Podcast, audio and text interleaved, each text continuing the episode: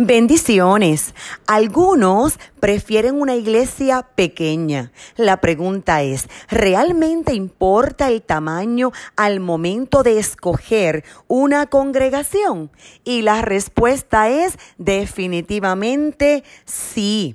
Y voy a hablarte de varias razones. La primera, la comunidad interconectada. Te explico. En una congregación pequeña hay más oportunidad de conocer personas, de tener contacto unos con los otros, de saludar, de compartir. Por ejemplo, conozco pastores que se posicionan en la puerta al finalizar cada servicio para saludar a sus hijos espirituales uno por uno. En una congregación con poca asistencia, todos se conocen, hay más intimidad, hay más detalles, hermanos con los hermanos, y a muchas personas esto le beneficia y le hace sentir muy bien. Ahora, por favor, no olviden que hay personas que no prefieren este tipo de sistema.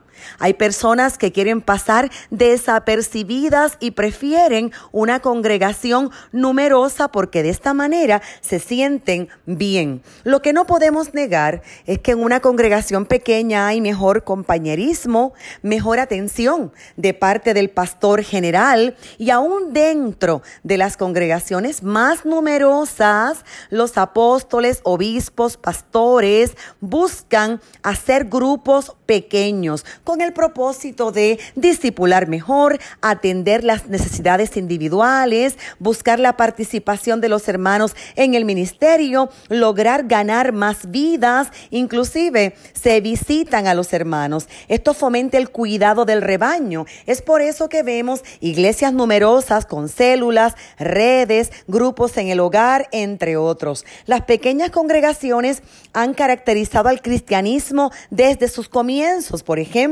cuando usted lee Colosenses 4:15 dice, saludad a los hermanos que están en la Odisea, a ninfas y a la iglesia que está en su casa. En Romanos 16 el apóstol Pablo saluda a muchísimos de ellos, por ejemplo, a Priscila y Aquila. Así que para concluir, la iglesia pequeña tiene muchos beneficios y muchísimas personas las prefieren.